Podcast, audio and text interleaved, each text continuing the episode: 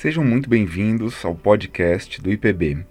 Aqui quem fala é Alexandre Dias, criador e diretor do IPB, e nós estamos agora reativando o podcast depois de alguns episódios uh, iniciais no ano passado que foram feitos para trazermos à tona a carreira de pianistas brasileiros e também as múltiplas facetas que temos do piano brasileiro, seja através de gravações, uh, seja através das obras que foram compostas e seja através de histórias que são riquíssimas.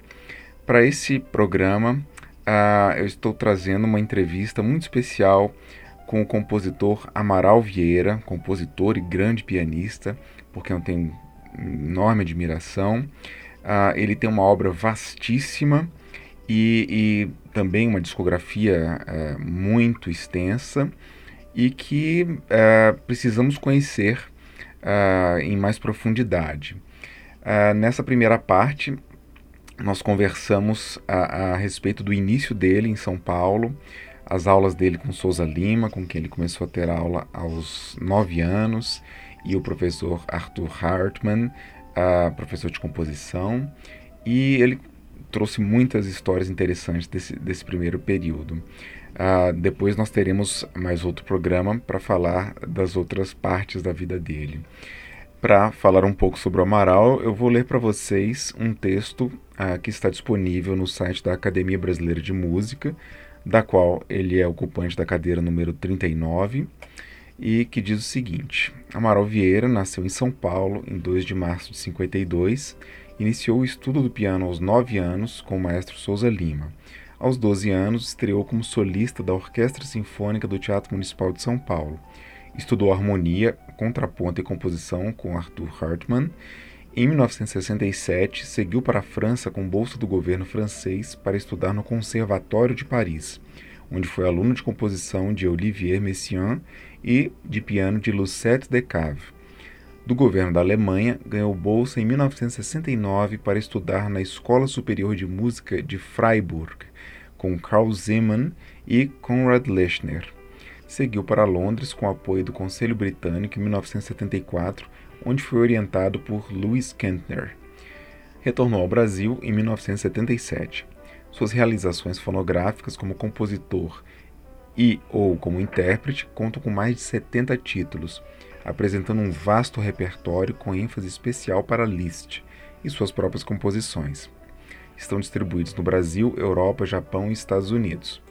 Recebeu inúmeros prêmios como pianista e compositor, assim como distinções e honrarias em reconhecimento ao seu trabalho artístico no Brasil, França, Alemanha, Inglaterra, Hungria e Japão.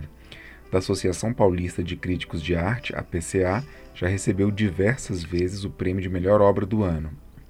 Ocupou a presidência da Sociedade Brasileira de Musicologia no triênio 1993 e 95 e em 98 tomou posse na presidência da Sociedade Brasileira de Música Contemporânea, SBMC, para um mandato de quatro anos.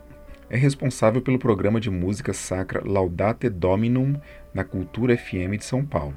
Suas turnês de concertos incluíram, afora o Brasil, quase todos os países da Europa, China, Japão, Taiwan e Oriente Médio.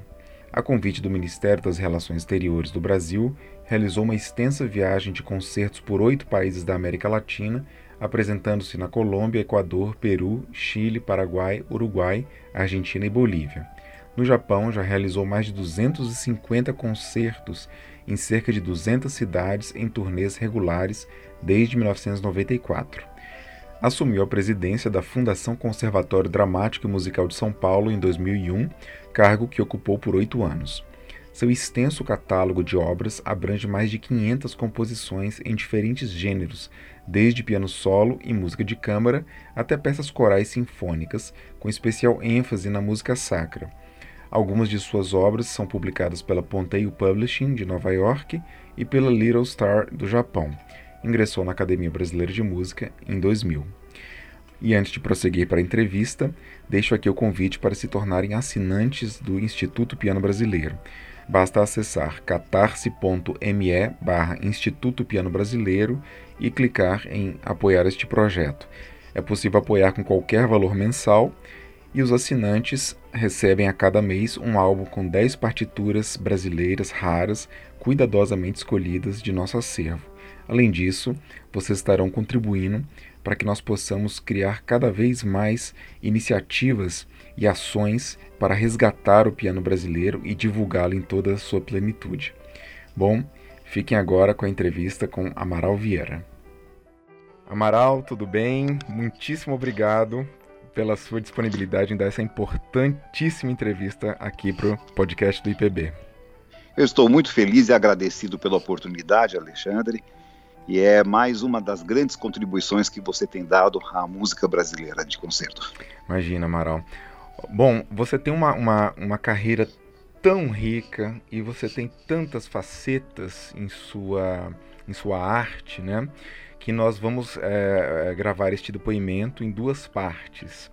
A, a, a propósito por sugestão sua que eu achei excelente. A primeira parte nós vamos na primeira parte nós vamos falar até 1977, que é, foi quando você retornou ao Brasil, vindo da Europa, né?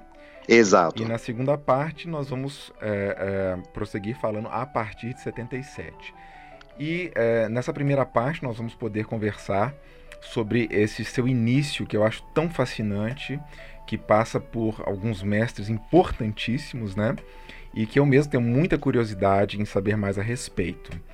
Então, se a gente puder é, começar falando sobre como que o piano é, surgiu na sua vida? Porque você foi um, um menino prodígio. É, você tocou ah, ah, concerto de Mozart, concerto de Ravel, concerto é, Fantasia Húngara de Liszt, tudo isso com cerca de 10, 11, 12 anos por aí, né? Sim, é, exato. E, e, mas eu quero saber, então, um pouco antes, como que começou, então, a música na sua vida? Bem, na realidade é o seguinte, Naquela época, estou me referindo agora a um momento em que eu tinha 6, 7 anos de idade, portanto, os anos 58, 59, era muito comum as pessoas, as famílias de classe média, eh, terem um piano em casa. Isso uhum. era, não era um, um fato extraordinário. Sim. Fazia parte do mobiliário da casa, vamos dizer assim. E na nossa casa não era diferente. Nós tínhamos um piano, a minha irmã fazia estudos, porque naquela época fazia parte da educação de uma moça aprender a tocar piano, aprender um pouco de francês, uhum. corte e costura, as, as disciplinas que eram uh, faziam parte da boa educação de uma moça. Uhum. E eu, quando via a minha irmã indo ao piano para estudar, eu ficava absolutamente fascinado. Ela tinha nove anos não, ela tinha. Eh, ela era mais velha do que eu. Ela tinha 12 anos. Certo. E eu tinha 6. Ela ia ao piano para estudar. A professora dela era a dona Maria Fruges. Uhum. Eu não sei como é que a minha família chegou a essa senhora, mas era uma professora que vinha a dar as, as aulas em casa. Uhum. E eu, quando via a minha irmã indo ao piano com as partituras, com aquelas bolinhas todas, eu ficava assim fascinado tentando entender se havia alguma relação entre aquilo que estava grafado lá nas partituras e o que ela estava tocando. Você tinha que idade? um estudo. Eu tinha seis anos. Certo. Eu tinha seis anos. E a minha irmã, que gostava muito de música, mas não gostava de estudar, porque a uhum. professora dizia: esta menina tem que estudar uma hora de piano por dia. E ela, quando percebeu o meu interesse, e as lições iniciais eram muito fáceis, né, Alexandre? Sim. Então, ela rapidamente se aproveitou da situação e fizemos um trato. Ela estudava cinco minutos de piano e eu estudava 55 minutos no lugar dela. Como, as, como os, as, as lições iniciais eram muito fáceis, então não havia nenhuma dificuldade em conseguir tocar aquelas coisinhas. Você tocava de ouvido ou já, ou já lia alguma coisa na partitura? É, ela foi me ensinando. A minha irmã foi me ensinando tá. a ler. Uhum. E não havia. E as coisas eram fáceis. Certo. Isso é preciso, é preciso enfatizar. Uhum. E a minha mãe, que estava em algum outro cômodo da casa, achava que era a minha irmã que estava estudando. e ela ficava lendo um romance, ficava lendo um livro, ficava lendo uma revista enquanto isso. E a professora começou a se queixar Dizia, mas essa menina não evolui, essa menina não está progredindo, mas ela tem jeito. Eu percebo que ela tem talento, como de fato tinha. Sim. Tinha muito talento para a música. Mas daí o que aconteceu foi o seguinte, Alexandre.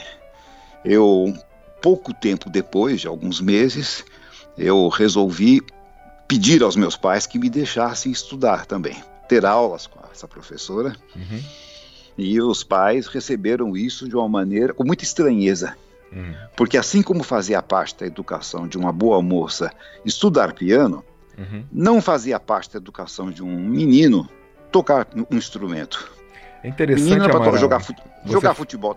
Pois Sim, é. não. Você fa falar isso porque isso é uma coisa é, do início do século, uma, uma visão que era muito presente no início do século XX, mas a gente está falando aqui já de 1958, ainda, ainda Sim. era assim o pensamento. Ainda era assim, ainda era assim. A gente não pode esquecer também de que os meus pais tinham uma visão muito limitada disso. Nunca houve na família alguém que tivesse estu- estudado música, Uhum, que tivesse eh, enveredado por esse caminho. certo. Então, eu me lembro que quando eu pedi aos meus pais que eu também queria estudar, a resposta que eu ouvi foi: não, mas é fogo de palha.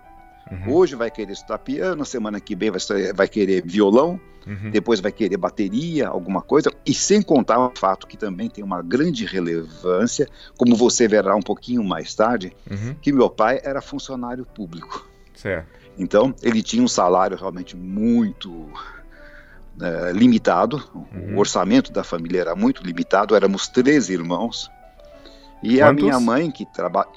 Três, Três, três irmãos. Três irmãos. E eu, o, o caçula da família, né? Uhum, E então havia também um- uma certa preocupação de que de repente as despesas se tornassem excessivas. certo. Mas de qualquer modo eu fui bastante insistente e eu acho que isso teve uma importância fundamental. O fato de eu ter começado a estudar por vontade própria, não Sim. obrigado. Isso faz toda a diferença, né, mano? Eu acho que faz toda a diferença. Eu vejo quantos casos de crianças que têm até talento, que têm até vocação musical, Sim. mas que são forçados pelos seus pais a começar a fazer, estudar um instrumento, contrariados. A criança às vezes quer brincar, não, Uhum. vai estudar e fica lá. É, Mas eu, eu fiz porque eu queria. Eu certo. queria, inclusive, provar a eles que não era do jeito que eles estavam pensando. Uhum, E fui progredindo, acho que muito rapidamente. ótimo. Tanto que, eh, ao cabo de alguns meses de estudo, eu fui, eu fui estudar no conservatório do bairro onde os meus pais moravam, que era no bairro da Pompeia, Sim. que era o Liceu Coração de Jesus, eh, Sagrado Coração de Jesus, que tinha um conservatório, do Certo. qual esse conservatório, naquela época, os conservatórios tinham inspetores. Eu não Uhum. sei se continua sendo desse jeito, que- se existe conservatório ainda, tem mais essa, é a próxima Sei. pergunta. Aham, Mas o inspetor deste conservatório era o grande pianista, compositor, maestro Souza Lima. Ah, sim. Então, o que, que fazia o Souza Lima? Uma vez ao ano, ele ia até o conservatório para escutar os exames finais de todos os alunos. Uhum, E quando ele me ouviu, ele deve ter gostado muito, porque ele pediu para falar com a minha mãe. uhum, que- E disse a ela o seguinte: Minha senhora, o seu filho tem um talento excepcional para a música. E eu vou dizer uma coisa para a senhora, muito confidencialmente: o nível deste conservatório não é lá muito bom. uhum. O seu filho precisa de, um, de uma orientação melhor do que ele está tendo. Certo. Então, é, eu gostaria de saber se a senhora não quer levá-lo até a minha casa. Ele morava aqui no bairro do, bairro do Pacaembu, tinha uma casa muito bonita, Uhum. e, para eu poder fazer uns testes com ele, para ver realmente, conhecê-lo melhor. Uhum. A minha mãe imediatamente con- concordou, marcou, marcamos um dia e um horário, fomos até lá, e de fato ele me levou até o estúdio dele e fez com que eu tocasse alguma coisa, depois fez com que eu ficasse de costas para o piano, para tentar identificar notas isoladas, depois acordes. Você tinha ouvido absoluto?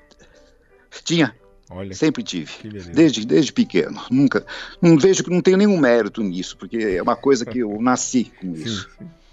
Mas ele, ele me testou bastante.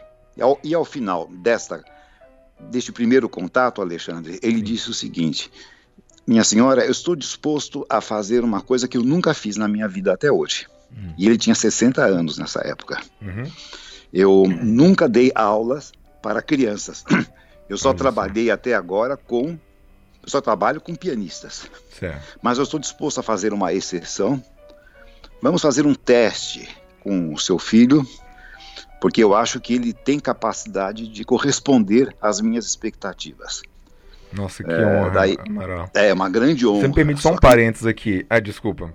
Não, não, pode falar. Pode. É, é, porque é, é, nós estamos falando aqui de Souza Lima, que para quem não, não é, para quem está nos ouvindo e não tem muita é, ideia de quem seja, é um verdadeiro mito do piano, é um gigante, sim, sim, uma sim, pessoa que, que se, é, ganhou o primeiro concurso no primeiro lugar no, no Conservatório de Paris. De Paris, de, exato. De exato. Paris. Um homem que conviveu com grandes personalidades. Grandes personalidades né? conheceu Ravel, é, aluno de Marguerite Long, é, o aluno maestro de Marguerite Long, não, o aluno preferido. preferido. Pois é, e su inclusive substituía Marguerite Long no Conservatório de Paris. Exato. É, e depois Exato. É, grande maestro, fundador da OSESP, um, é, um, um compositor inacreditável que ainda está é, sendo descoberto hoje em pleno 2020, ainda estamos nesse, nesse patamar, Exato. né? É isso mesmo. E que deixou assim inúmeros alunos. Você tinha noção é, assim, é, naquele momento é, do gigantismo do, do Souza Lima?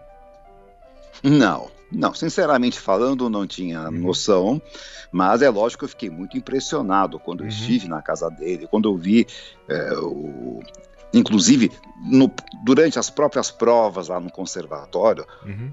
a deferência com que ele era tratado pelas uhum. pessoas do, da, da escola, ele era reverenciado. E a minha mãe tinha uma ideia de que o nome era bastante conhecido, uhum. só que daí, após ele ter falado que se dispunha a me dar aulas, a minha mãe fez a pergunta que tinha que fazer. Muito Sim. bem, maestro, mas eu quero lhe dizer que a nossa situação é uma situação bastante limitada, uhum. para não dizer precária, porque meu marido é funcionário público, são três filhos uhum. e o nosso orçamento, eu preciso saber qual é o seu preço.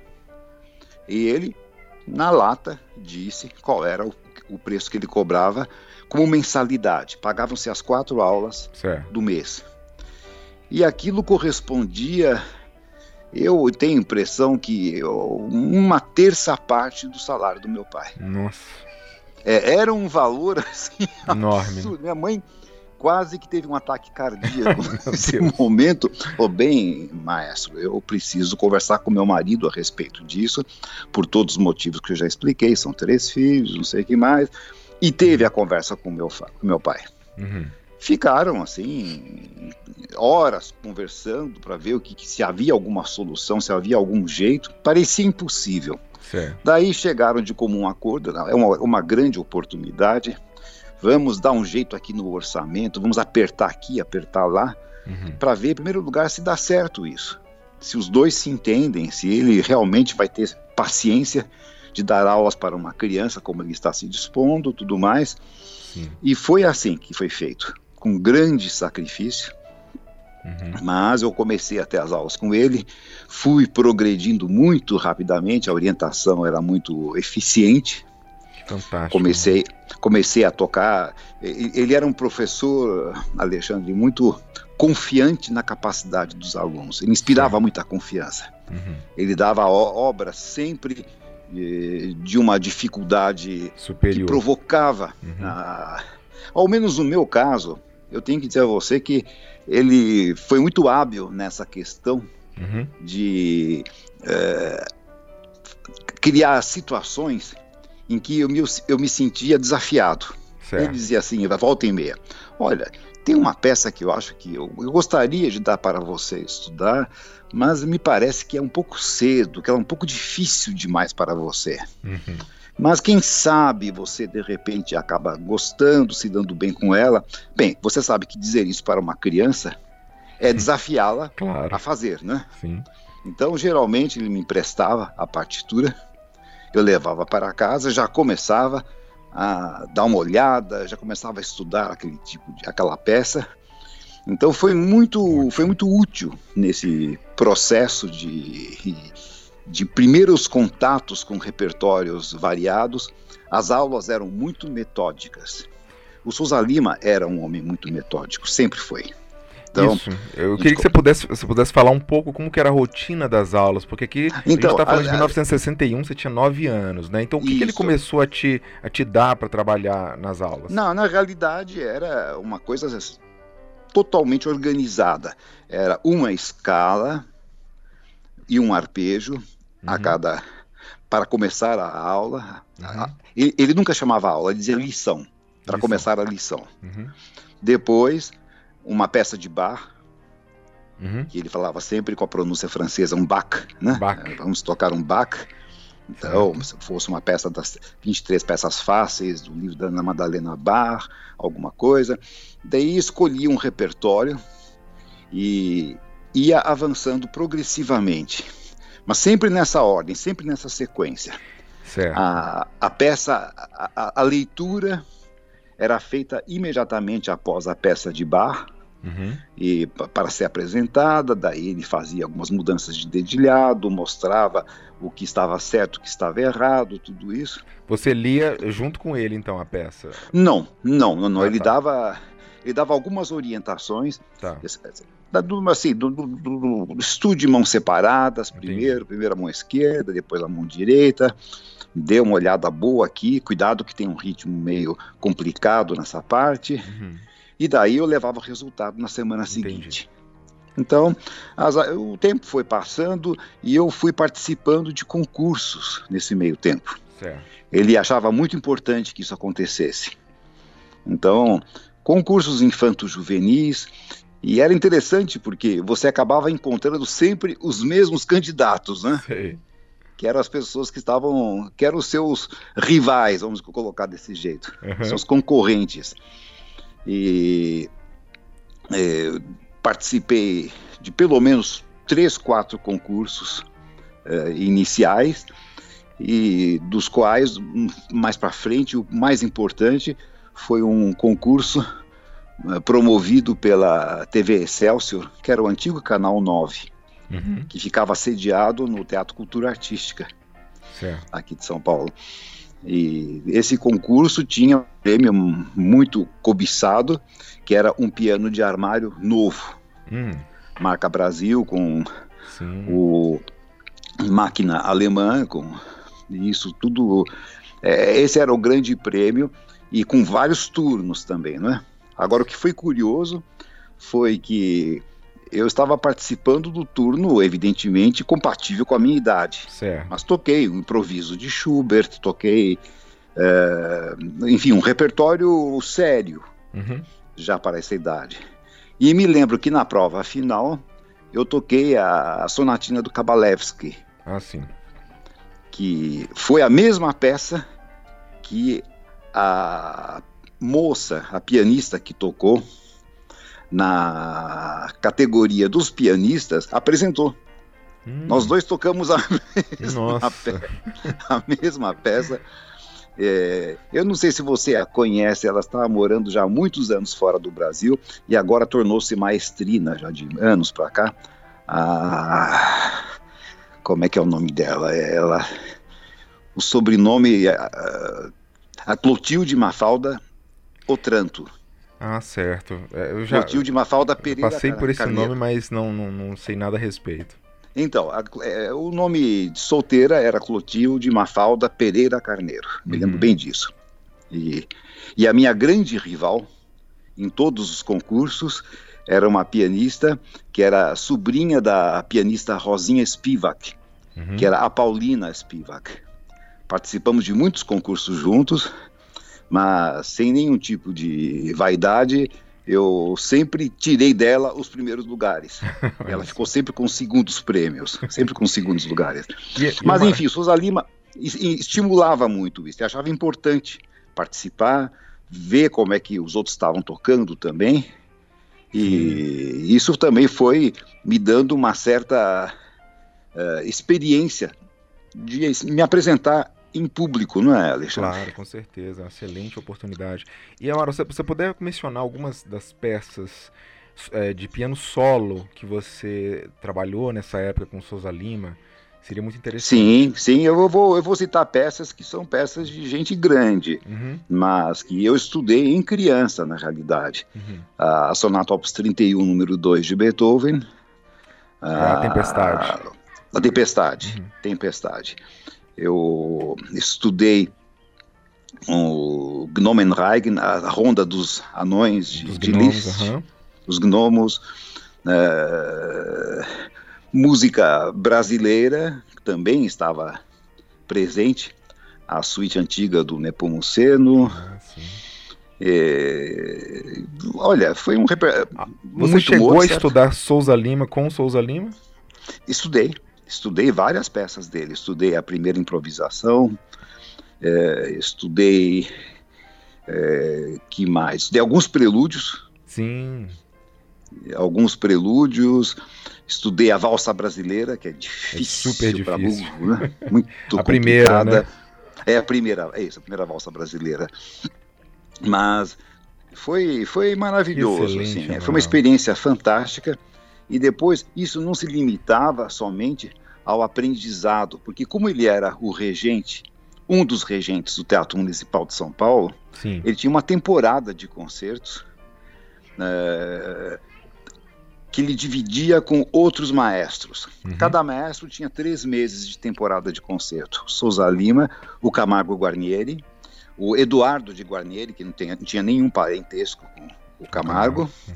e o Armando Belardi. Certo. Eram os quatro ma maestros que dividiam a direção artística, né, a, direção, a regência dos concertos do Teatro Municipal. Sim.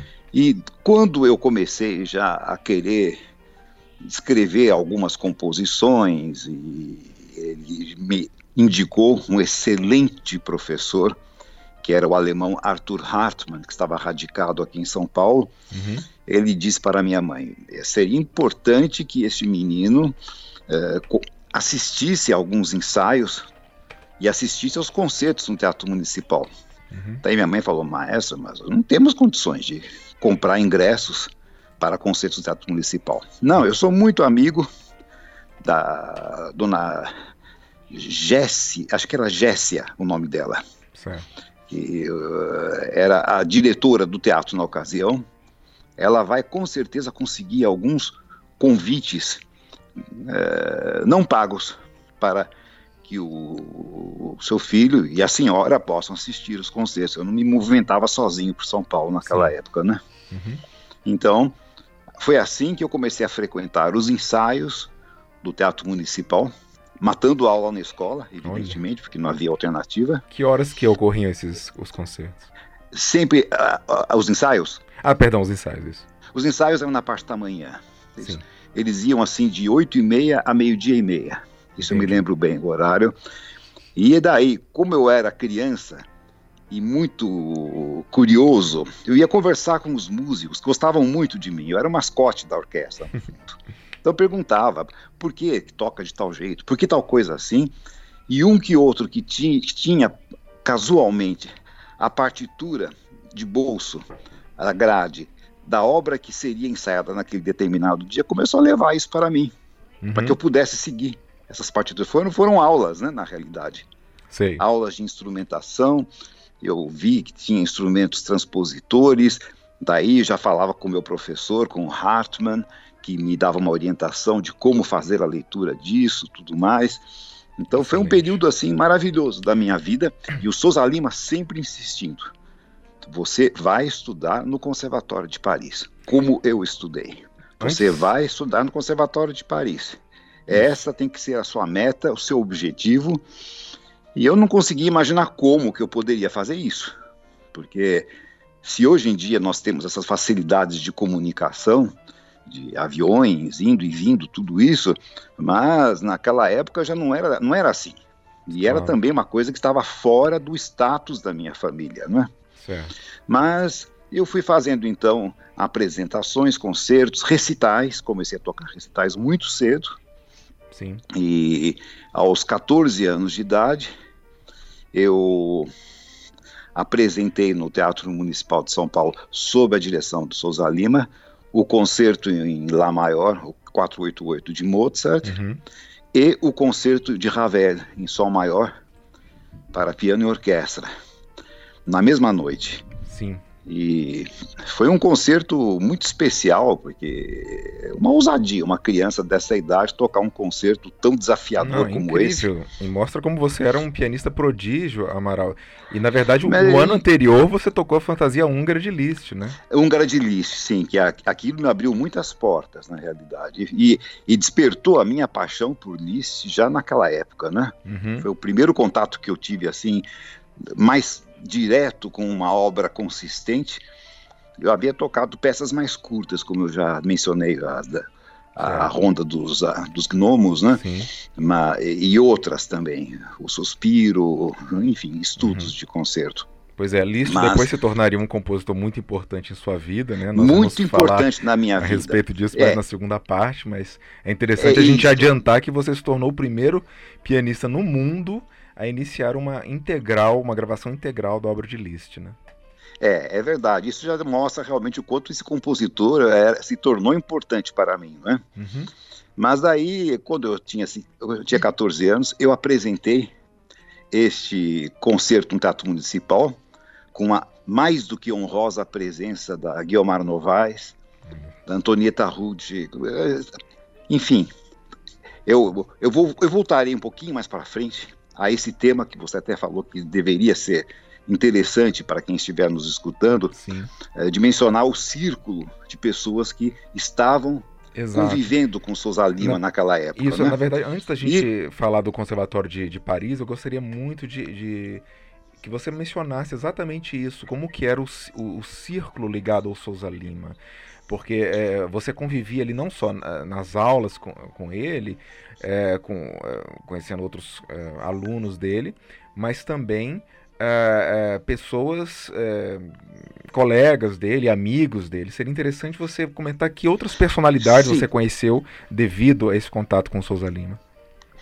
Olha, na verdade era uma coisa assim riquíssima, porque ele, Souza Lima tinha uma vida social muito intensa. Uhum. O que é absolutamente surpreendente, porque ele é um homem que se levantava muito cedo, todos os dias, tinha como eu falei, ele era um homem metódico, uhum. um homem que estabelecia uma rotina de vida. Seis horas da manhã já estava se movimentando, já estava em pé para ter os seus horários cumpridos.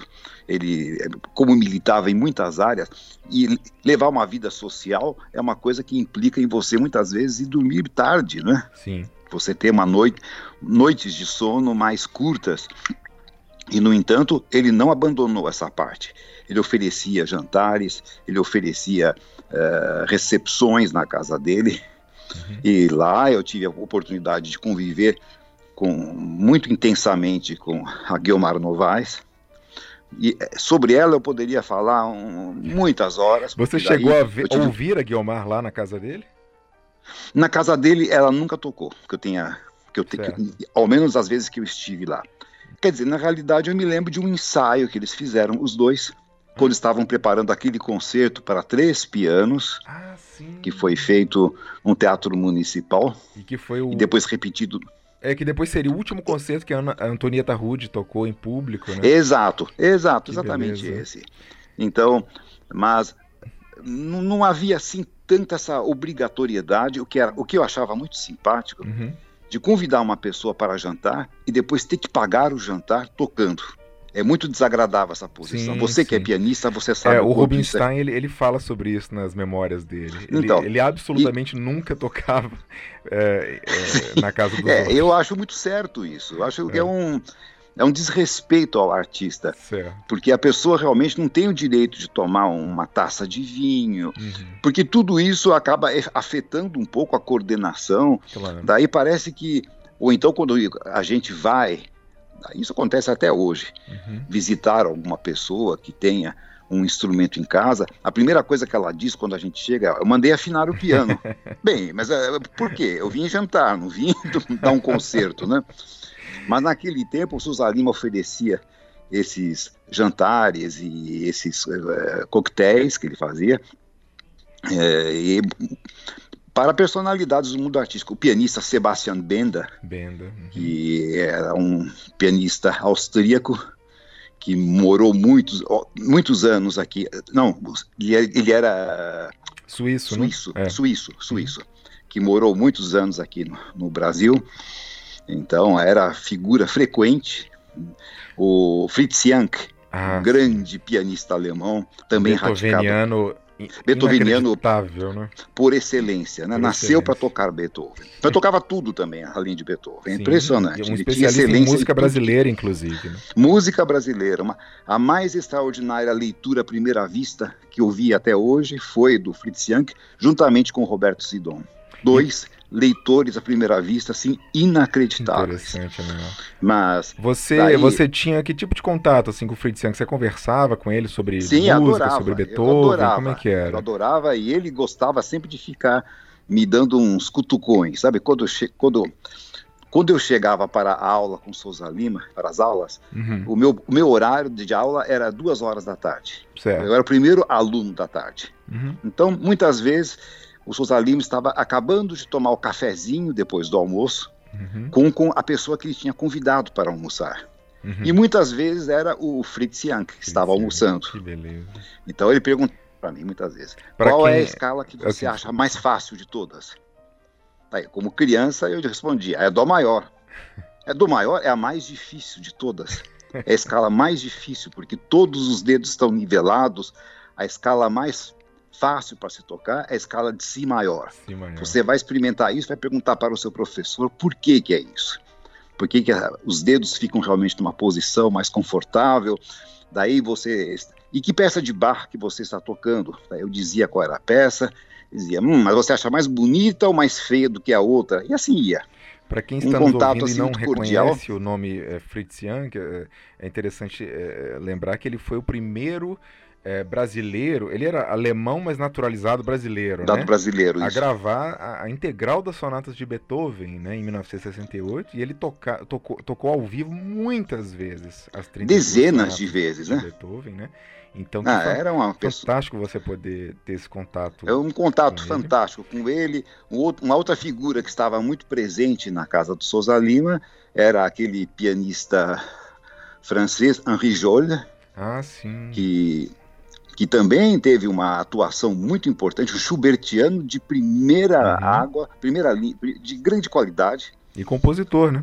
Compositor também. Eu, na realidade, pouco conheço da produção dele como compositor, uhum.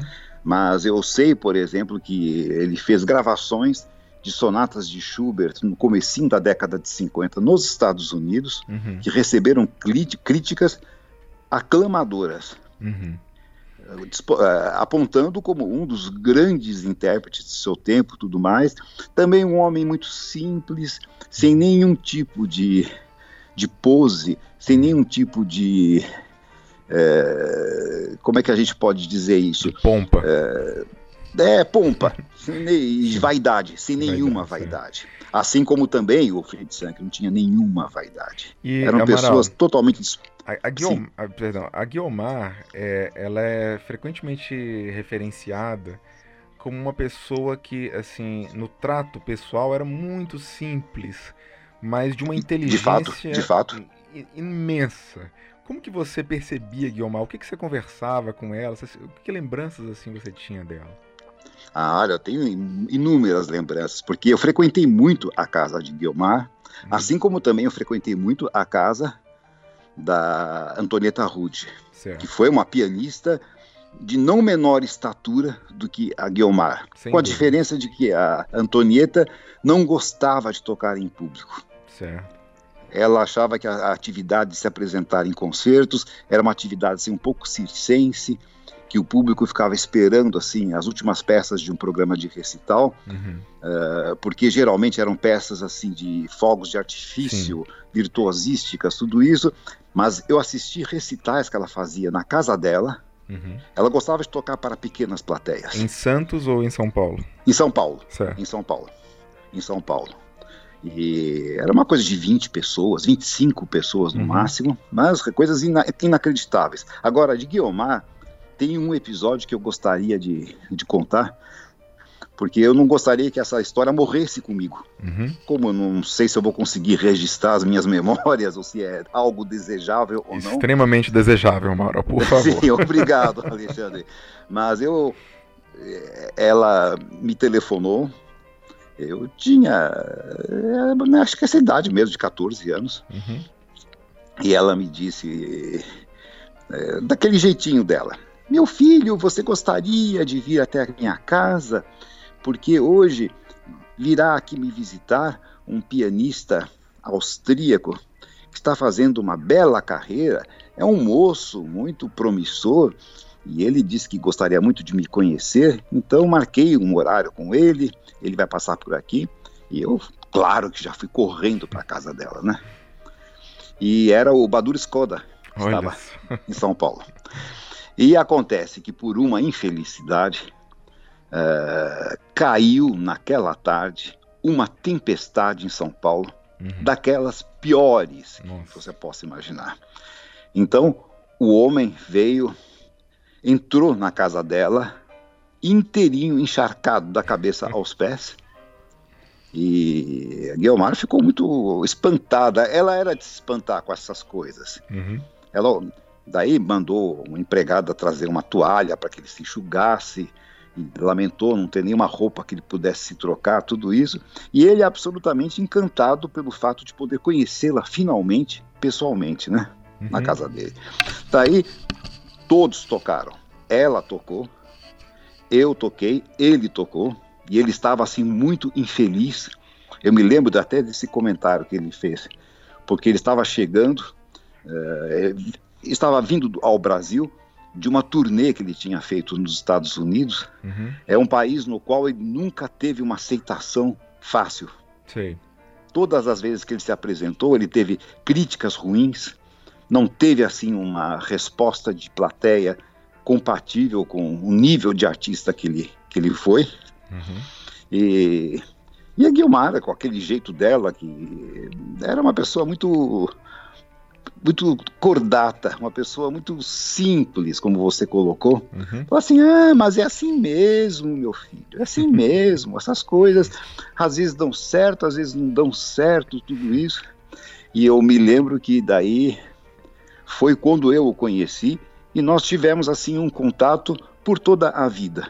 Uhum. Não muito próximo, uhum. mas sempre trocamos correspondência, sempre soubemos o que cada um estava fazendo, muito uhum. embora ele fosse de uma geração bem lá para trás, em comparação uhum. com a minha, né? Certo. Mas foi através de Guiomar que isso aconteceu. Beleza. E ela, todas as vezes que eu me encontrava com ela depois desse episódio, ela mencionava isso. Mas você não ficou espantado? Como é que esse homem chegou encharcado daquele jeito na minha casa? É muito simpático isso, né? São é. fatos, histórias que você jamais encontrará em alguma biografia. Sim, e que ajudam a, a trazer uma dimensão humana, humana e mais concreta exato. também para a história do piano no Brasil. Exato. Então, é Eu acho que isso necessário. que é importante, mostrar qual era o ser humano que estava por trás claro. daquela arte, daquela, daquela performance maravilhosa. E então eu tive muito contato com o Guiomar, muito contato. E o seguinte, conheci também personalidades do mundo artístico mundial, não que Guiomar não fosse, ela é uma pianista respeitadíssima em, em todos os continentes, né? Claro. Mas eu me lembro que uma das vezes que Brailovsky veio ao Brasil para se apresentar, ele ficava hospedado na casa de Souza Lima. Sim, eles se conheceram em Paris na década de 20. Eles né? Exatamente, exatamente. O Brailovsky era ainda anterior à geração de Souza Lima, uhum. mas eu me lembro que quando Souza Lima participou, antes dele ganhar o primeiro prêmio no concurso do conservatório, ele recebeu um segundo prêmio. Isso, no ano anterior. Exatamente. E o Brailovsky ficou revoltado com isso. Ele escreveu no jornal, né? Escreveu no jornal, ficaram amigos, tudo isso. E eu tive a oportunidade de conhecê-lo na casa de Souza Lima. Que maravilha. Bom, Brailovsky é interessante te lembrar que é, é, é, foi o primeiro pianista a tocar a obra completa de Chopin ao Sim, vivo, exato. ou, pelo menos o que na época era considerada a obra completa, É, que depois foram conhecia, descobertas né? ma- outras, né? E, e é considerado assim um dos maiores pianistas do mundo, sobre E que está os- sendo agora redescoberto também, né? Sim. Depois de muito tempo, que ficou assim um pouco na berlinda, Uhum, porque aparecem outros nomes no meio do, do- do- da história claro. e que vão ocupando os seus espaços. Agora está vendo. Brailovsky e Rubinstein, eles dividiam o favoritismo das plateias brasileiras. Exato, né? exato, Eram exato. grandes. Então ele vinha muito para o Brasil Uhum, eh, por, por dois motivos. Primeiro, porque ele se apresentava muito na Argentina, em Buenos Aires, que era realmente o grande centro certo. musical da época, né? Então aproveitava a viagem para vir se apresentar aqui no Brasil e também para poder rever o amigo dele, o Souza Lima. Daí eu me lembro uma vez que também eu, eu me encontrei com o grande violoncelista Pierre Fournier, Uhum, com quem também eu tive uma amizade de vida inteira a partir deste momento. Fui, estive hospedado no, apartamento dele em Genebra né, eh, diversas vezes no tempo que eu morava na Alemanha, coisa que virá lá para frente na nossa história. sim. Mas eram figuras desse escalão, desse porte, Maravilha. figuras dessa importância que a gente tinha contato e que hoje em dia fazem parte da história da música e que para nós naquela época, ao, me- ao- ao menos para mim, na minha juventude, em que a gente é mais inconsequente, parecia totalmente normal você ter Sim. contato com essas pessoas, né? E Amaral, a gente não pode deixar de mencionar que eh, você tinha uma colega nessa época que depois se tornaria uma pessoa muito importante na sua vida. Ah, sim, é Yara, né? Pois é, Yara Ferraz, sua esposa, né? E que eh, na época era aluna de Souza Lima e uma grande pianista. É, é muito interessante, né? Vocês se conheceram nessa época. É, eu a conheci quando ela chegou da Itália. Uhum, O dia que ela chegou da Itália, ela foi diretamente, acho que passou por casa e foi dar um abraço no maestro que ela amava como se fosse um segundo pai, né? Certo. E era, uma, era muito recíproco esse, esse afeto que havia entre os dois. Uhum. E tivemos muito, muito contato E ela Yara- também tocou sob regência dele nessa época, né? diversas vezes, diversas vezes. Havia assim uma, uma atividade musical muito profícua naquele tempo, eh, Alexandre, em, em função justamente dessas temporadas de concerto do Teatro Municipal. Uhum. Souza Lima colocava os seus discípulos para que se apresentassem, eh, uma atitude corajosa, Sim. porque né, é sempre uma operação de risco. Claro, tocava com grandes intérpretes, Yara Bernetti, sim. todos os grandes pianistas. Eu me lembro que quando eu ia fazer a- o meu primeiro concerto com orquestra, Uhum.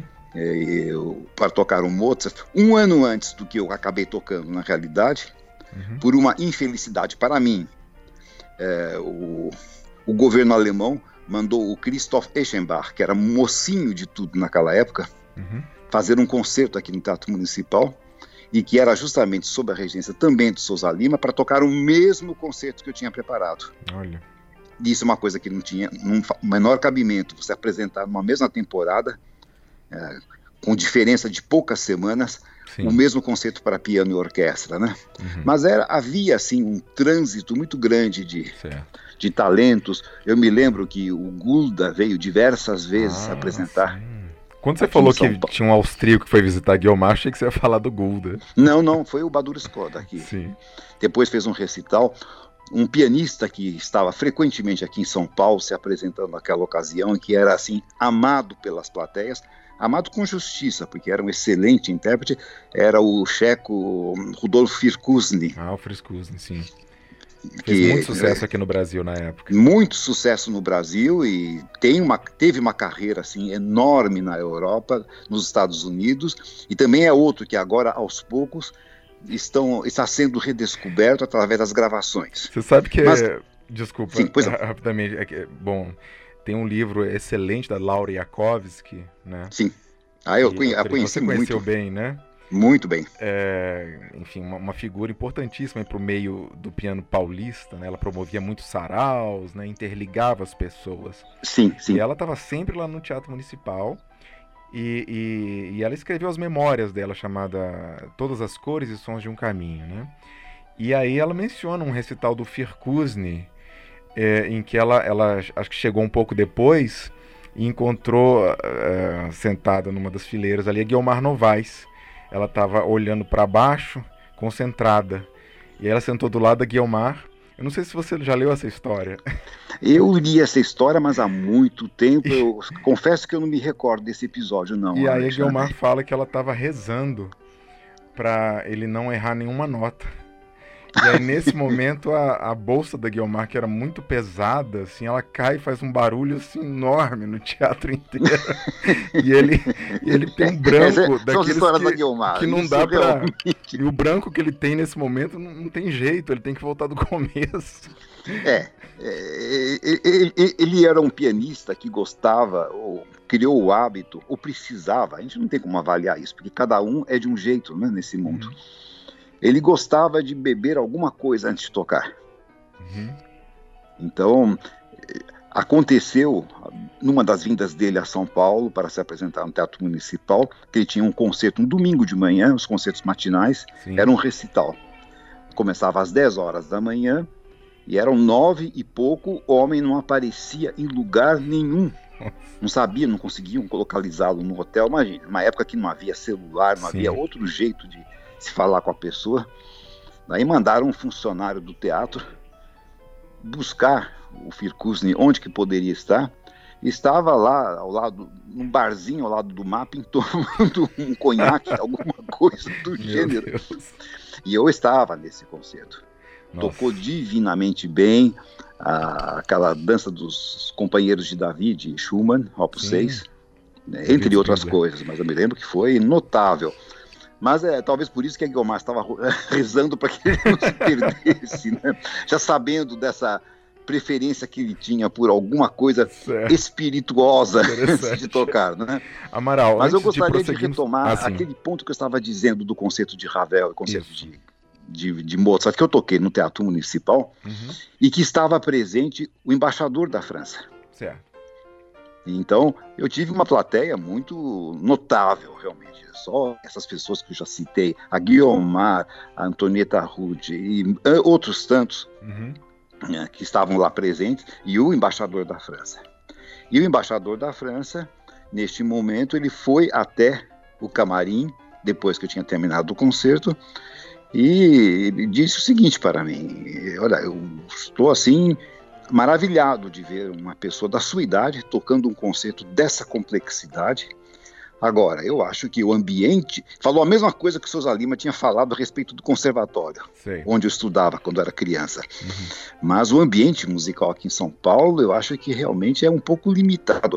Você teria interesse em que eu tentasse obter para você uma bolsa de estudos Nossa. do governo francês? Eu falei, claro, só que eu não consultei ninguém, falei da minha própria cabeça, né? Uhum. Mas a coisa que eu mais quero na vida é estudar em Paris. Bem, eu não posso garantir nada porque você é uma criança. Eu nem sei se o governo francês tem condições de oferecer uma bolsa de estudos a uma pessoa tão jovem como você. Mas vou tentar. E como bom europeu, uhum. cumpriu a sua palavra. Daí um belo dia deu um telefonema para minha casa e me deu os parabéns porque a bolsa havia sido concedida. Nossa, que fantástico. E eu me lembro que eu tinha que estar até o dia 20 de setembro de 1966 em Paris para poder me instalar em algum lugar e prestar o concurso de admissão no conservatório. Sim. Só que a minha família não estava sabendo nada disso, ninguém sabia. Nossa. E eu fiquei assim na, naquela situação mais complicada que você possa imaginar, porque tendo que dizer isso para os pais, sem coragem de dizer. Daí eu me lembro que durante um jantar eu falei, eu gostaria de comunicar vocês a vocês que no, eu viajarei a Paris porque eu ganhei uma bolsa de estudos, alguma coisa, mas uh, foi a terceira guerra mundial em casa. Nossa. Os meus Você pais com 14 anos, né? Com 14 anos. Mas não vai de jeito nenhum, você é uma criança. Ainda mais Paris naquela época tinha a fama de ser a cidade da perdição, né? a cidade a cidade permissiva, tudo isso. E não vai de jeito nenhum, uma criança sozinha, como é que pode ir para Paris? E onde já se viu um negócio desses? Foram atrás do Souza Lima para contar para ele, para ver o que, que, ele achava disso tudo. Ele apoiando por um lado, Sim. mas também tendo que dar mão palmatória de que uma criança, né? Uhum. Daí eu é, tanto insisti. Eu sempre fui muito juquinha, sabe, Alexandre? Uhum. Essa expressão é bem paulista, mas uhum. é, é, insistente, Sim. muito insistente naquilo que eu queria. Então fiquei insistindo com os meus pais e, e disse a eles naquela ocasião: Olha, vocês são muito engraçados, porque vocês passam 14 anos da minha vida me educando de um determinado modo. Na primeira oportunidade que essa educação vai ser colocada em teste, vocês ficam inseguros. É porque acham que de certo não fizeram a coisa certa. Nossa. E esse foi o argumento que fez com que eles enxergassem que isso era uma oportunidade que talvez não se repetisse mais, né? E você já tinha essa maturidade, então, então aos 14 anos, de se sentir é, na possibilidade de morar sozinho em Paris? É, sem nenhuma experiência prévia, evidente. Sim. Fui criado como criança brasileira, que nem, nem um copo d'água pegava na cozinha, né? Que a mãe fazia tudo. Sim. Mas eu, eu, eu, eu, sentia que isso era uma coisa muito importante. Você Talvez falava também francês? muito reforçar. Eu, eu, eu, tinha uns conhecimentos rudimentares de francês. Certo. Que eram talvez suficientes para não morrer de fome Entendi. numa primeira ocasião. Uhum. Mas aí, então, a partir do momento em que isso foi é, decidido, que eu iria, assim mesmo, então foi uma aventura. Foi Amaral, uma, antes de um prosseguirmos grande... para a França, para essa aventura, eu acho tem, tem três pequenos é, coisas que eu gostaria de, de lhe perguntar ainda pois em São Paulo, se você me permite, que essa oportunidade claro, é muito claro. importante. Eu acho que a gente tem que é, é, aproveitar esse, esse momento. Então, é, sobre o Arthur Hartmann, que a gente falou pouquíssimo dele. Falou muito pouco Então, dele. ele foi seu aluno de composição, enquanto que o Souza Lima era seu, é seu professor de piano, né? Sim, sim Então, sim. se você puder mencionar é, tanto sobre a personalidade do Arthur Hartmann, quanto também sobre é, que tipo de conhecimentos que ele lhe transmitiu, seria excelente. Olha, eu, eu diria a você o seguinte, sem é, a menor ideia de que eu esteja exagerando de algum modo, eu acho que ele foi possivelmente a pessoa mais culta que eu conheci em toda a minha vida.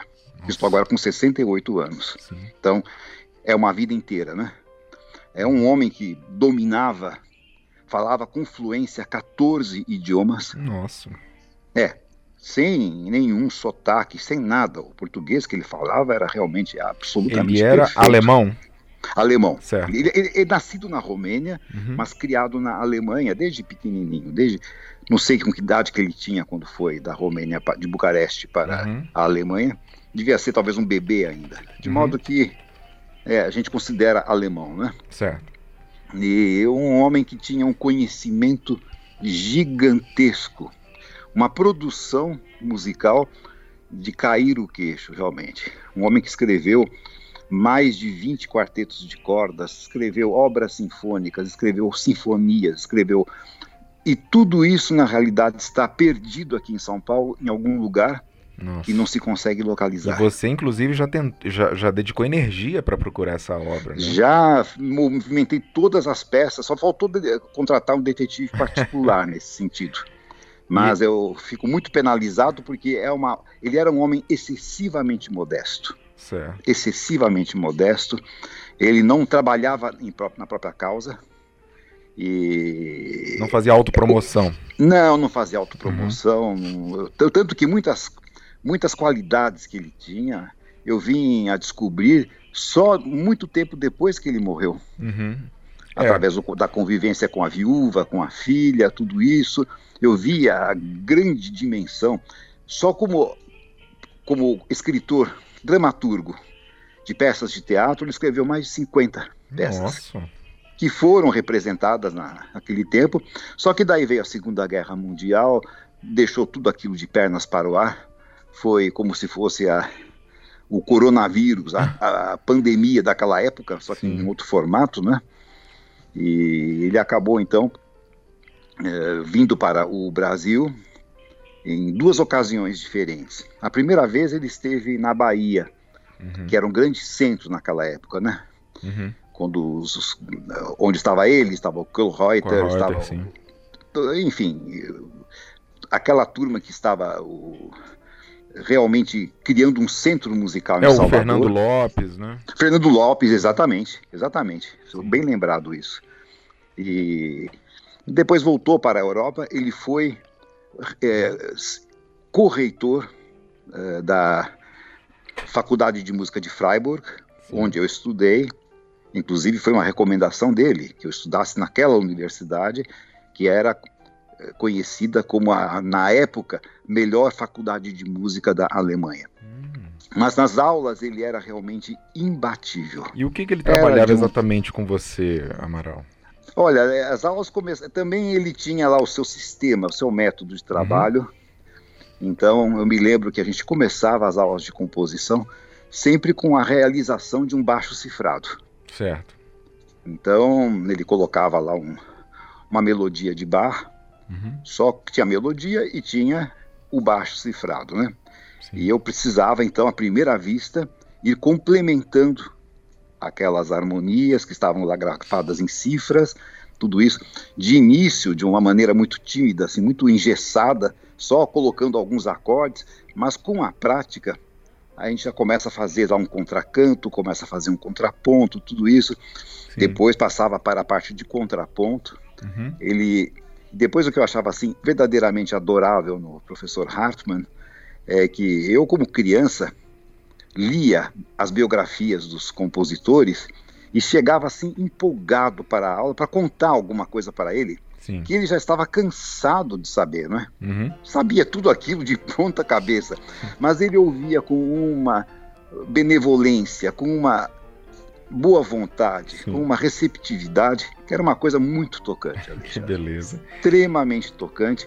Depois incentivava muito a, escrever. Escreva, traga os seus trabalhos, traga as suas composições. Uhum. Ele apontava muitas incoerências, olha, isso aqui não está combinando com isto, mas agora eu quero que você me diga por que que você, por que que não está combinando. Uhum. Não é somente a minha opinião, eu quero que você fundamente isto. Mas sempre tudo falado de um jeito tão, tão doce e tão com tanta autoridade. Uhum mas aquela autoridade que não inspirava medo, sabe? Entendi. Eu me sentia muito próximo dele. Muito fraternal, muito, próximo. muito paternal, né? Frate é paternal. E isso, isso nos leva então à, próxima pergunta, que eh, seriam as suas composições dessa época, Amaral, porque é importante a gente já frisar que além de um pianista virtuoso, prodígio, você já era um compositor bastante maduro nessa época e que, por exemplo, compôs um trio aos 11 anos de idade, né? Sim, esse trio foi composto na real... é, na realidade eu comecei a escrever este trio. Foi depois de eu ter escutado um concerto no Teatro Municipal, não me lembro quem foi que tinha se apresentado, gostei muito da formação, gostei muito da sonoridade, falei, agora vou escrever um trio. É, é uma petulância, não deixa de ser. Mas eu me dediquei a essa tarefa, eu compus, não tem uma nota daquele trio que tenha sido escrita ou pelo Hartmann, ou que tem o dedo de Souza Lima, tem o dedo de alguém. Mas eu escrevi este trio do começo até o fim, em três movimentos, e levei essa partitura para o Hartmann, para uma das aulas. Ele olhou, fez uma análise assim fantástica do começo ao fim. Falou assim: Eu quero que você mostre essa composição para o seu professor de piano, para o Souza Lima, de quem ele gostava muito e por quem ele tinha assim uma irrestrita admiração.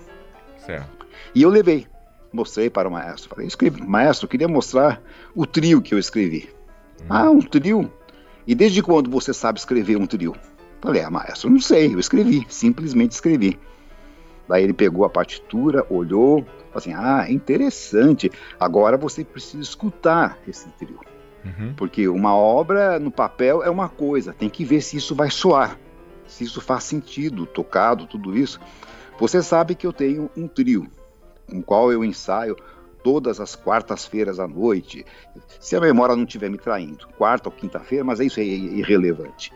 Então, só que eu, eu, eu me disponho a fazer com os meus colegas, participantes do trio, uma leitura dessa peça que você escreveu. Mas eu preciso que você copie cada parte separadamente. Na parte de violino, a parte de violoncelo, porque cada um toca com a sua parte, não toca com a parte de piano. Eu falei, eu sei, maestro, mas eu faço com o máximo prazer. E voltei para casa já. Em dois dias estava com todo o material copiado Sim. e fui para o primeiro ensaio para o qual ele tinha me convocado. E o Souza Lima e os demais colegas que estavam tocando estavam ensaiando um trio de Beethoven, que eles tinham um concerto, e depois passaram um trio de Schubert, não sei o que, mas quando olharam para o relógio já tinha ficado muito tarde. Então não deu para passar o meu trio. Eu saí muito desapontado, que era criança, né? Uhum. É, mas enfim. seria uma honra enorme, né? Nossa, eu tava louco para ouvir como é que soava isso combinado, né? Com os instrumentos juntos. Uhum. Daí voltei na semana seguinte, a pedido dele. Também repassaram de novo aquele trio de Beethoven. Daí pegaram uma outra peça que tinham que tocar num concerto, não sei aonde, não sei o que mais. Também não, acabou não acontecendo. Uhum. Resultado, após um mês, talvez seis semanas de ter ido a esses ensaios, eu dei a causa por perdida. Eu fiquei profundamente decepcionado. Falei, não, não vão, não vão passar isso. Hum. Simplesmente não vão tocar. É, hoje, com a minha idade, na minha situação, eu compreendo que você não pode colocar um trabalho profissional é, em risco quando tem uma data marcada de concertos para poder passar lá uma peça de uma criança de, de 10, 11 anos de idade. Mas na época foi doloroso. Uma frustração, eu né? Simples... E, vo... é, e você só o ouviria 40 anos depois, né? 40 anos depois. Foi quando o meu ex-aluno e grande pianista Paulo Gazanel esteve aqui em casa e estava revirando um pouco os meus arquivos de composição. Daí eu dou de cara com esse trio, e naquela época ele tinha um trio. Sim. E com um concerto marcado no Teatro São Pedro, e só de compositores brasileiros, falar assim, você permite que a gente faça a apresentação desse trio? Eu falei, é uma honra, imagine. Fico extremamente Maravilha. feliz, porque vai ser uma estreia muito tardia. Ainda bem que não é póstuma, né? Mas não faltou muito para isso. Mas aí foi quando eu escutei. E eu me lembro que ele, ele reclamou muito. Disse, a parte de piano é difícil, é muito difícil. Eu escrevia já nessa época com a pretensão a ser um, um grande virtuoso e alguma coisa do gênero. Sim. Mas foi assim que isso foi feito. E outra coisa que eu gostaria também de uhum. citar dessa primeira produção uhum. é que já no comecinho também dos anos 60, ah, eu acho que sei lá, 64, 65, alguma coisa, já tem uma obra sacra que também é outra coisa pela qual vim me interessar muito Sim, especialmente. E, aliás, você tem um programa modo... na, na, na Rádio Cultura importante, é, um programa que... Dominum, né? Isto, que está no ar há 31 anos.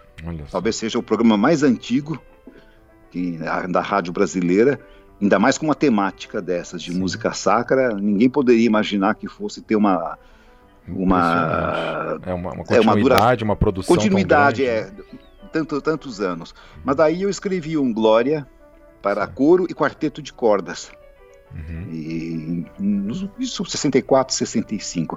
O que já demonstra um interesse pela música religiosa, sendo que talvez uma coisa que interessa a quem estiver nos escutando, que é uma pergunta que me fazem com muita frequência, fez, sou muito religioso, sou muito, se eu sou cristão, Sim. não sei o que mais, não na realidade eu gosto do gênero, eu gosto muito da música. Um interesse musical. De, é musical, de uhum. inspiração uhum. religiosa, porque eu acho que quando o compositor se dedica a compor uma peça dessa temática, ele sempre dará o melhor de si. Ah, porque ah, ele estará, de alguma forma, tentando se comunicar ou, ou estando em harmonia com algo superior. Já nessa época eu tinha interesse e essas gênero. duas é, não, eu ia perguntar essas duas peças que você mencionou, se você se lembra Sim. do número de opus delas. Olha, eu, sabendo que você ia perguntar isso, eu deixei o, o, catálogo aqui aberto na frente do computador. Que ótimo. É, o, o trio é Opus 7. 1963. E a, o Glória para Coro e Quarteto de Cordas é Opus 15. E já que você está com o catálogo, então, qual que é o, o Opus 1, Amaral? É uma fuga a quatro vozes. Para piano? Para piano. Certo. Para piano. Olha, uma fuga para piano. Depois vamos comentar mais sobre sua produção, que é extremamente vasta e que ainda só, só se conhece o topo do iceberg, né? É, na verdade tem muita coisa escrita, muita coisa perdida. Nós vamos falar sobre isso Sim. na próxima, nosso próximo encontro. Uhum. Mas existe bastante material. Eu sempre gostei muito de escrever, de compor, e acho que é uma atividade que todo intérprete deveria realmente se dedicar ou desenvolver de algum modo. Sim. Tanto que, em tempos mais antigos, praticamente todos os intérpretes compunham. Claro. Nem todos eram grandes compositores, grandes mestres, não, não tem importância, mas eles se relacionavam com a, a matéria-prima da composição, das obras, uh, de uma maneira mais direta. Uhum. Acho que isso torna o intérprete mais qualificado. Ele, ele, ele ganha uma capacidade, talvez, de acompanhar a gênese de uma obra que ele esteja interpretando, de um Sim. grande compositor, Sim. como se ele estivesse sentado lado a lado de Schumann, lado a lado de Brahms, ou lado a lado de, de Bach, sei lá, Perfeito. os grandes compositores da história da música. É uma ferramenta que não pode ser substituída por qualquer outra, eu acho. Excelente. Então eu sempre, eu sempre gostei demais de, de escrever, de compor. E, e, a maior parte da sua obra, é, quer dizer, uma boa parte já foi gravada, mas ainda tem uma quantidade enorme ah, de peças sim. ainda inéditas, né, em gravação e em publicação. Ainda tem muita coisa que está em, em, manuscrito, né? É, muita coisa. Ah, a maior parte. A maior parte, a maior parte né? está manuscrita. Pois é, vamos falar depois E uma isso. boa parte do que se conhece também hoje em dia é graças ao Instituto Piano Brasileiro, né? Imagina, que tem tá divulgado tá só... bastante. É, eu tenho uma imensa admiração por você, Amaral, você sabe, e eu, o, que eu, é, o que nós pudermos é, fazer, imagina, para divulgar a sua obra, e estamos nesse momento trabalhando nas reminiscências de Adriano, né? Mas vamos, vamos, vamos falar sobre essa parte da sua produção depois. E, e a última pergunta que eu lhe fazer antes de, de prosseguir para a França é Sim. sobre o apartamento Souza Lima. É, é, consta que, bom, o Ciro Gonçalves Dias Júnior falava muito isso, que lá tinha muitas fotografias né, de grandes personalidades e muitas relíquias, né? Tinha é, instrumentos antigos, sim, sim, tinha sim, a cadeira de Liszt, né? Exato, principalmente no tempo em que ele morava ainda na casa aqui do Pacaembu, esse bairro aqui de São Paulo, uhum. que como a casa era muito grande, ele tinha um cravo ele comprou diversos instrumentos durante a época que ele, em que ele morou na França, que foram muitos anos, né?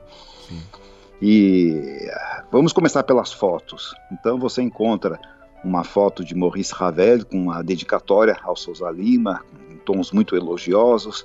Você encontra uma fotografia de Gabriel Fauré com uma dedicatória com.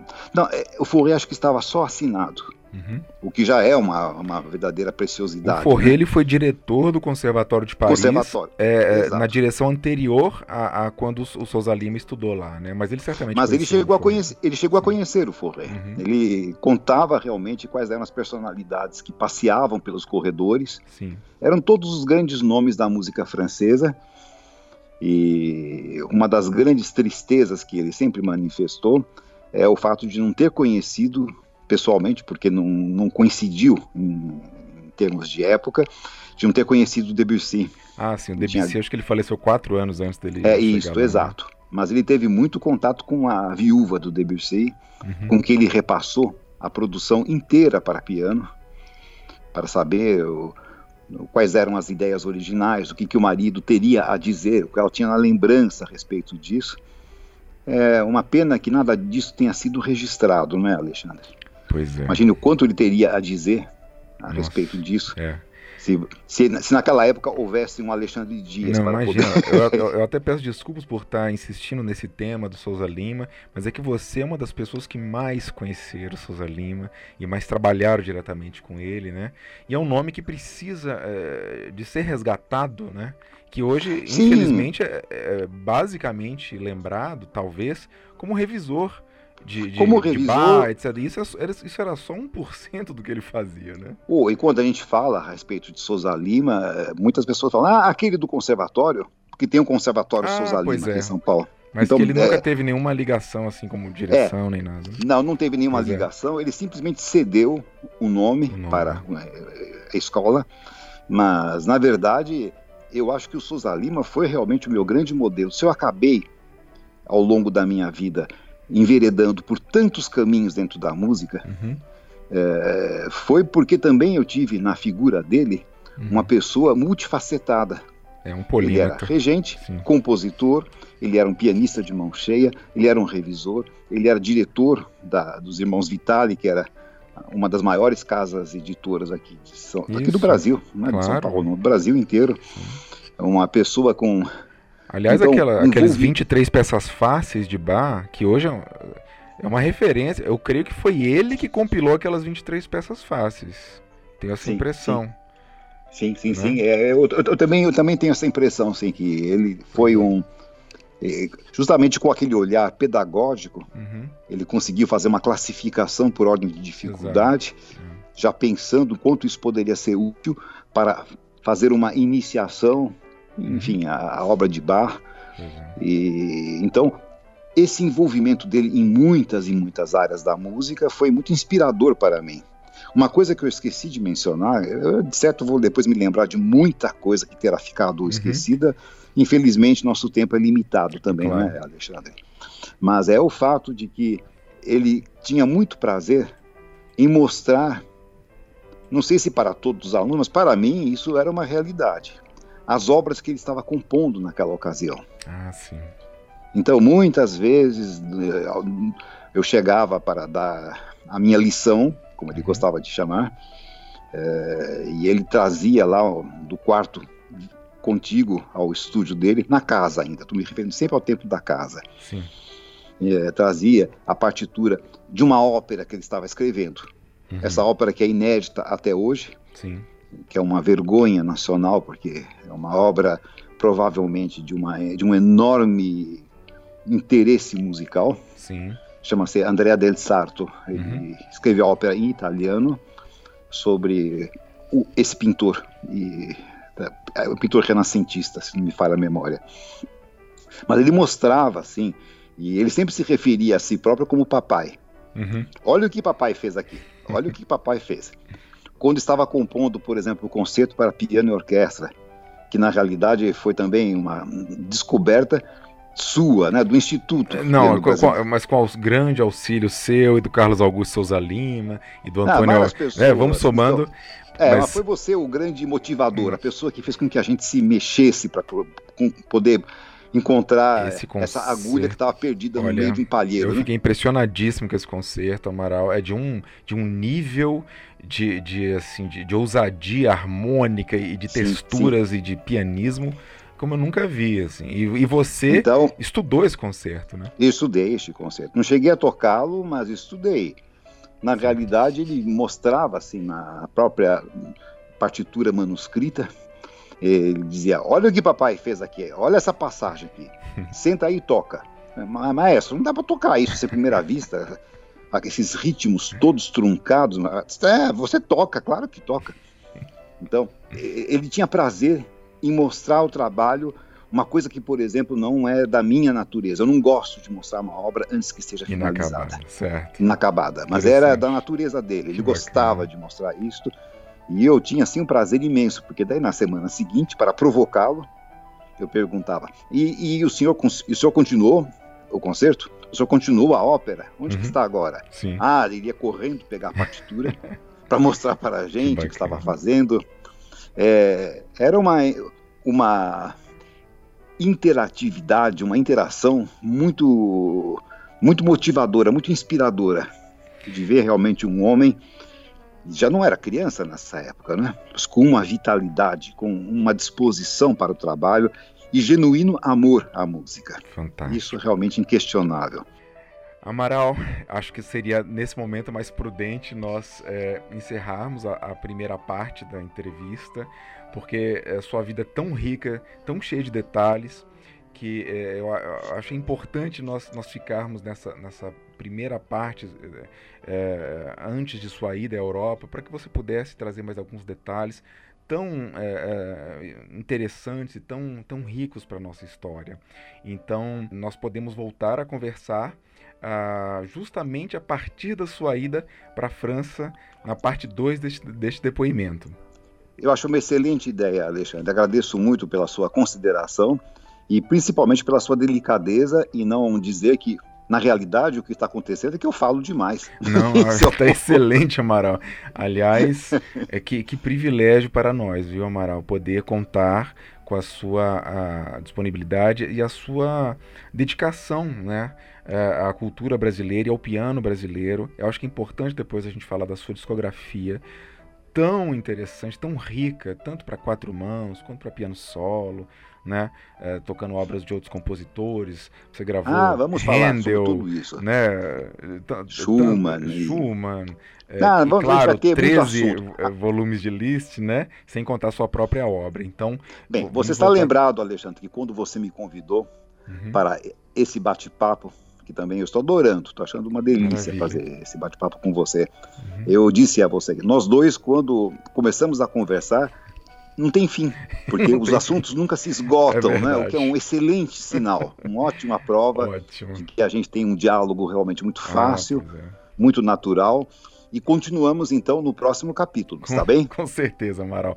Muito obrigado e é, nos falamos em breve. Um grande abraço, Amaral. Outro a você também, a todos que estão nos ouvindo. Muito obrigado. Até logo. E assim encerramos a parte 1 da entrevista com Amaral Vieira, a quem nós deixamos nossos sinceros agradecimentos e deixamos o convite para nos ouvirem na segunda parte deste depoimento.